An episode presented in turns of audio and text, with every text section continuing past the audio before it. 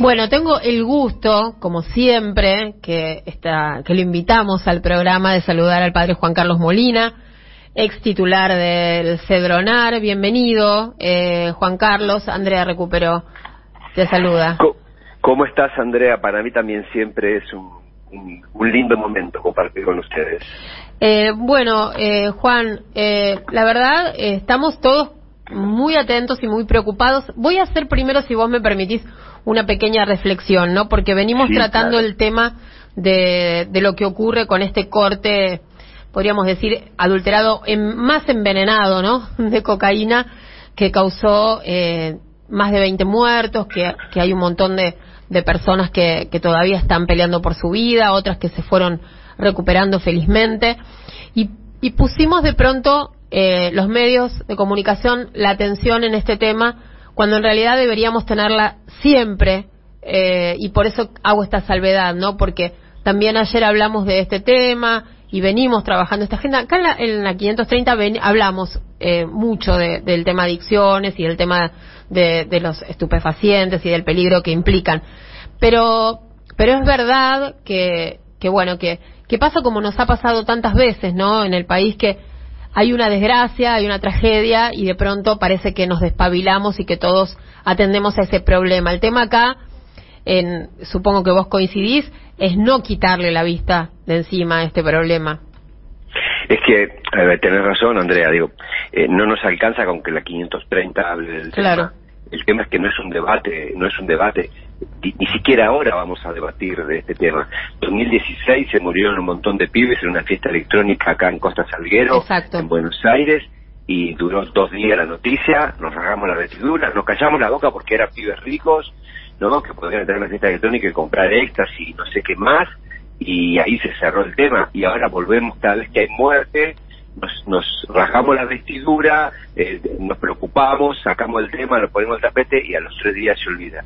Y nos debemos, nos debemos de verdad un debate, porque esto es la punta del iceberg, lo que pasó en estos días.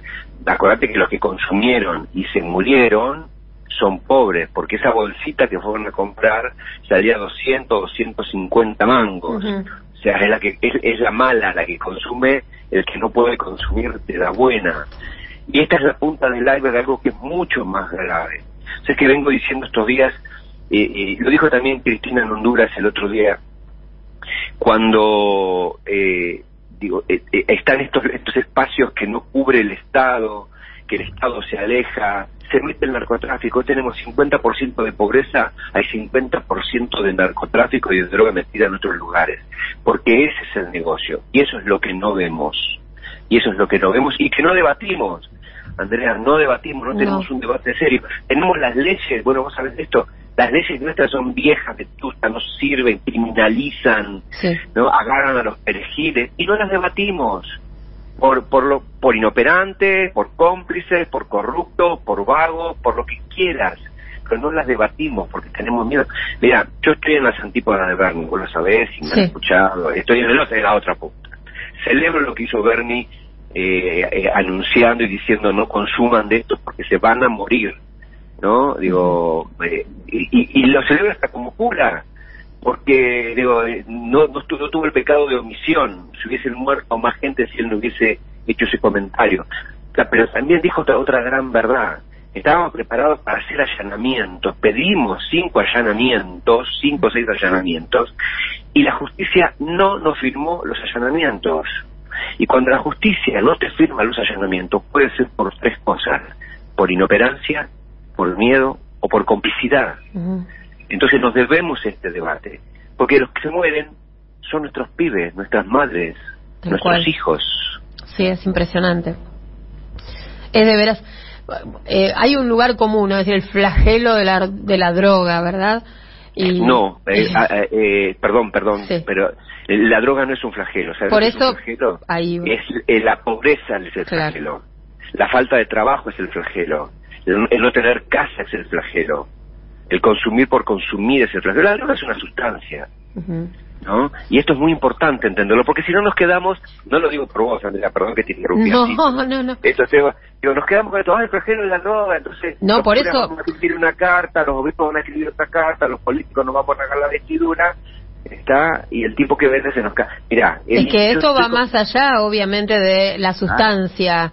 Eh, tenemos que, tenemos que mirar todo lo que hay alrededor de la sustancia, toda la ilegalidad, toda la cadena de complicidades, el ocultamiento y después sí el problema de la adicción. Después sí el problema de la adicción. Claro, pero hoy tenemos otro problema, que la adicción no está no, no está contenida porque el Estado no alcanza, no llega, no puede.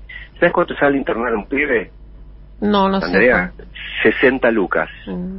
¿Qué familia que, que vive cerca de la puerta 8 puede internar a su hijo o a su mujer o a su madre o a su abuelo por 60 mil pesos por mes? Esto para, para recuperarse de la adicción. Para salir adelante de la adicción. Mm. 60 mil, y con obra social, que te lo banca 12 meses y después ya está. No mira, el Estado hace lo que puede, el narcotráfico hace lo que quiere, y esa es una diferencia abismal. Claro, pero el narcotráfico hace lo que quiere con una, como decíamos recién y coincidíamos, con una cadena de complicidades que en algún punto debe rozar al Estado, ¿verdad, Juanca? Sí, no te quepa la menor duda. Mm. Claro, sí, no te, claro que no te quepa la menor duda. Omisiones, eh, complicidades, silencios, corrupción, por supuesto. Y, cuando hablamos del Estado hablamos de políticos, de funcionarios, de la policía, del que sabe y no dice nada, de que no se firma un allanamiento. Por supuesto, claro que sí. de los que lavan el dinero también, ¿no? Mira, eh, no te olvides que el narcotráfico está asociado a, a tres, a tres, digo, grandes. Primero, lavado de dinero, fundamental, ¿no?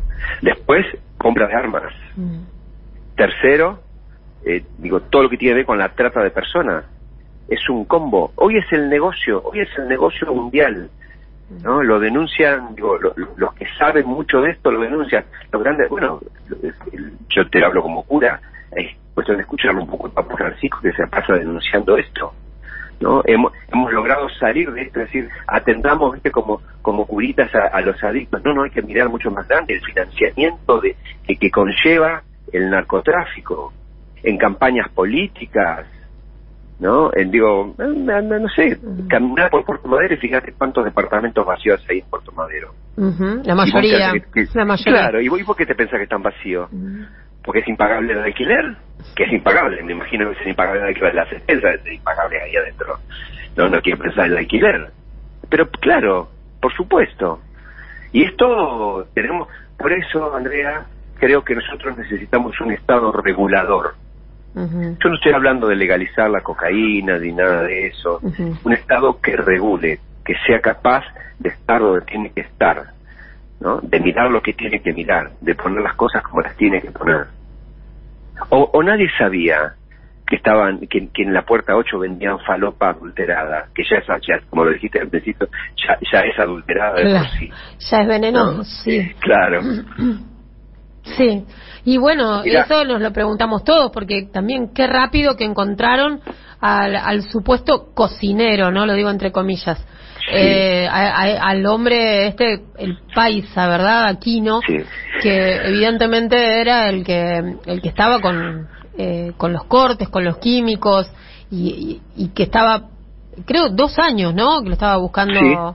Bueno, de pronto lo encontraron. Qué raro, ¿no? Nos hacemos muchas preguntas sobre esa rapidez y la aquella y lentitud.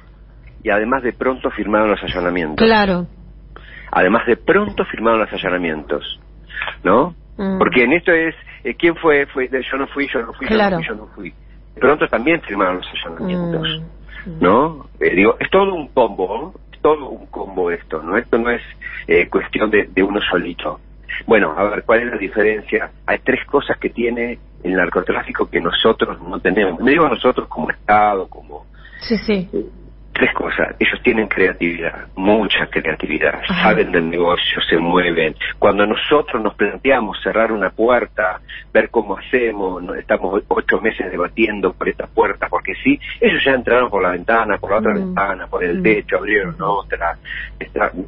Creatividad, mucha creatividad. Tienen estructura, tienen estructura, de los dealers para abajo, de los soldaditos para abajo, para arriba, digo, se mueven con estructura, tienen estructura, tienen movilidad, tienen, digo, se mueven con estructura, no son, no son unos improvisados, nosotros estamos en Cedronar para armar un centro de atención, tenemos que pedir por favor que nos manden dos psicólogos, trabajadores sociales al barrio y ver dónde miércoles sacábamos la plata para pagarle a esas personas que querían ir a trabajar y cómo lo llevábamos.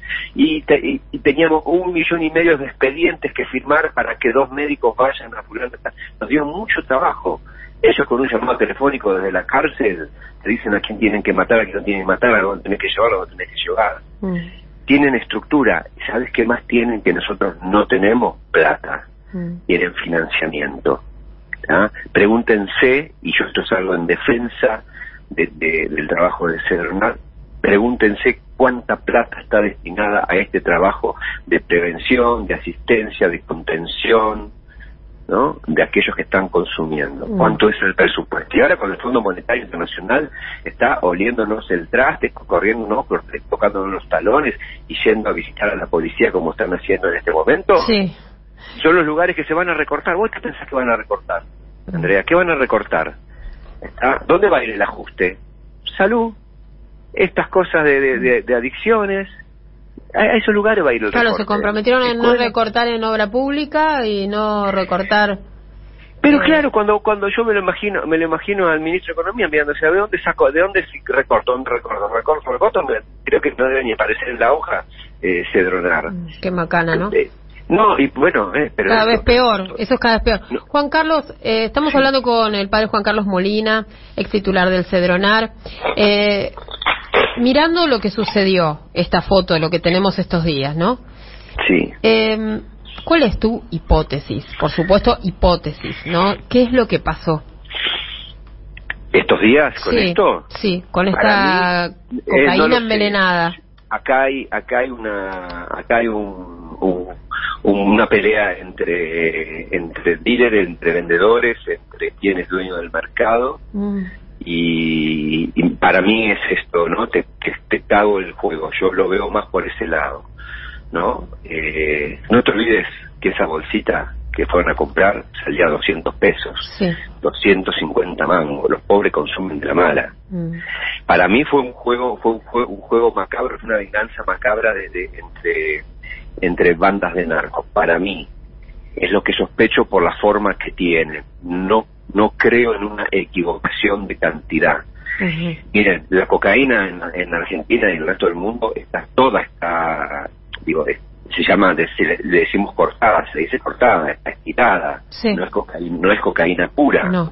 te morirías a la segunda dosis, no, es, no es cocaína pura, está estirada, se, se estira con distintos productos, ¿no? Para, para que tenga más volumen y salga más caro, o sea, vos puedas vender, ¿no? Se estira.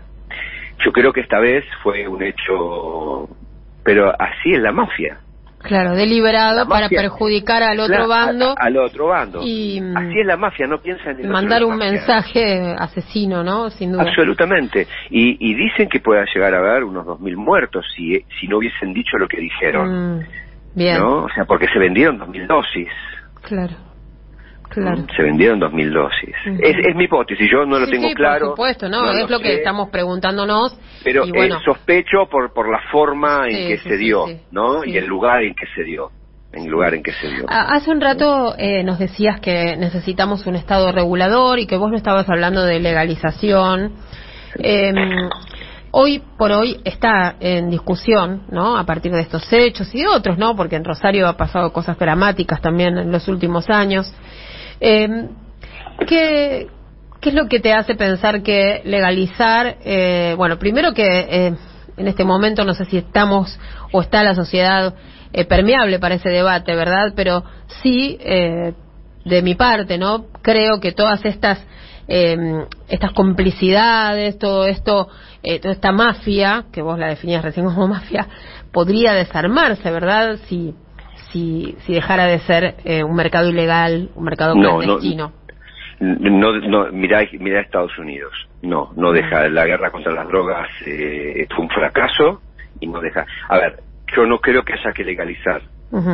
y mucho menos la cocaína. No creo que haya que legalizar. Lo que digo es que el Estado tiene que poder regular. En primer lugar, mirando a las leyes que tenemos. No podemos seguir condenando al consumidor ¿no? Y criminalizando al, al, al, al, que, al portador. Son dos cosas distintas. Legalizar implica a la, la compras en cualquier lugar de la esquina, te la vende el kiosquero, como es el alcohol o el, o el tabaco. Eso es legalizar. Sería, en, en este país, no hay ningún país que tenga la cocaína legalizada, ¿no? O sea que nosotros miramos mucho eh, los que estudiamos este tema o andamos atrás de esto, la experiencia de Portugal, que de todas las experiencias es la más abierta, la más amplia. Eh, no tiene legalizada ni la cocaína ni la heroína, pero no condena, está, no está condenado el usuario, el usuario está acompañado por el Estado. Así todo, no bajó el consumo ni de, cocaína ni de heroína, lo que sí bajaron las cantidades de muertes. Hay consumo responsable. Que nosotros estamos año luz de eso. Claro. Holanda creo que es, otro ejemplo, ¿no? Eh, sí, sí, España también lo tiene. Pero ¿sabes cuál es el problema que tienen ahora esos países? ¿Está? Porque en, en, en Portugal ningún, ningún gobierno, ni de izquierda ni de derecha, volteó la ley. Es una ley que cuando salió no se discutió más. La acompañaron todos los gobiernos que vinieron después del, del sector que viniesen. Pero ¿sabés cuál es el problema que tienen ahora? Que no tienen financiamiento. Claro.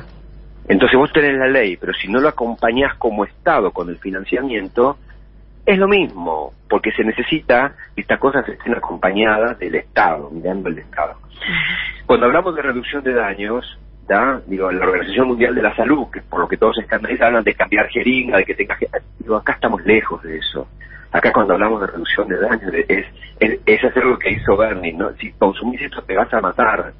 ¿No? Es estar presente donde tenemos que estar presente. Reducción de daños que haya escuela, reducción de daños que haya buena educación. Reducción de daños es lo que vos acabas de hacer recién, ¿no? Anunciando, decir, miren los vacunatorios, dónde van a estar y darle manija a eso. Reducción de daños es una buena comunicación, ¿no? Digo, para, ahí tenemos que apuntar. Seguro. Seguro, y sin duda eh, los medios de comunicación, ¿no? Que tanto tiempo eh, le dedican o le dedicamos en algún momento a otros temas, ¿no? Que tienen que ver con especulación, con, bueno, con cuestiones eh, sonsas también, ¿no? Eh, ¿cómo, ¿Cómo pueden convertirse? Eso lo dice Eve muchas veces, ¿no? Eh, cómo, cómo pueden ser una herramienta para educar también, ¿no? Y no, no están pensados para nada desde ese punto de vista. Me estoy a contar mi experiencia. Mm. Yo cuando fui secretario de Cedronar, que para mí fue una de las experiencias más fuertes de, mi vida y que, nada, le, agradezco a Dios, eh, tuve que ir a hablar al Congreso de la Nación, a la Cámara de Diputados, de senadores, de senadores, ahí imagínate, un curita nuevo, honesto, que sentado ahí frente a todos estos. Y entonces yo planteé, eh, en la inocencia propia de alguien que, que dice las cosas con el corazón, digo, no puede ser que el sabor del encuentro sea el alcohol. Mm. Dije la marca. No puede ser que el sabor del encuentro, no puede ser que esa marca tal sea el sponsor de la selección argentina en el mundial. Y estamos hablando de consumo, de problemas con los pibes que se matan con el alcohol, la cantidad que chupan, de la droga, bla, bla, bla, bla, bla, bla. El sabor del encuentro tiene que ser el asado, tiene que ser el, partido de fútbol, el sabor del encuentro tiene que ser la familia. Al otro día tenía haciendo fila en mi oficina senadores, diputados, mm. empresarios, la misma empresa, me mataron. Claro. Me mataron. Me, a ver, ¿cómo esto? ¿Y quién nos va a pagar esto? ¿No es que financia esto? ¿Qué medio de comunicación va a salir a hablar de esto? Claro, obvio, obvio. Por interés. En el fondo, en el fondo, estamos financiados, este, o, no. Mm. Qué problema. Donde Pero hay que dar, hay que dar el bueno, debate. Hay que, hay que dar la pelea. Siempre hay que dar, la, pelea, ¿no? Con, con todas las cosas que, que nos importan y, que creemos que valen la pena, sin duda, Juan Carlos. Pues es que yo dudé mucho en salir a hablar estos días porque eh, imagínate que entre ayer y hoy con este tema y, y alguien así de, de, nada, de, mucho nivel, de mucho, me dijo, entre ellos se ve también, ¿eh? Eh, no, salir a hablar, salir, tenés que salir a decir, hay que, este momento no es para quedarse callado. Así que cuando está la oportunidad también hay que salir a decir las cosas y plantearlas y crear conciencia y hablar bien del tema. Lógico. Y exponer cada uno su punto de vista, que de eso se trata también, abrir el debate, ¿no? no de Exactamente, y hablar bien del tema. No es lo mismo consumir un porro que pegarte un sacudón con mm. cocaína. No es lo mismo, hermano, no es lo mismo. No es lo mismo no es lo mismo. Entonces metemos todo en la bolsa. No es lo mismo hablar de estas muertes con respeto que usar a los muertos para hacer una mala política necrófila. ¿No? Viste que ahora todos son los, los que saben del narcotráfico como si hubiesen vivido toda su vida combatiendo. No es lo mismo y hay que salir. Hay que salir. Juan Carlos, muchísimas gracias por esta, por esta conversación y por el tiempo que nos dedicas. Un beso grande a todos. Bueno, un abrazo. Hablábamos con el padre Juan Carlos Molina, ex titular del Cedronar.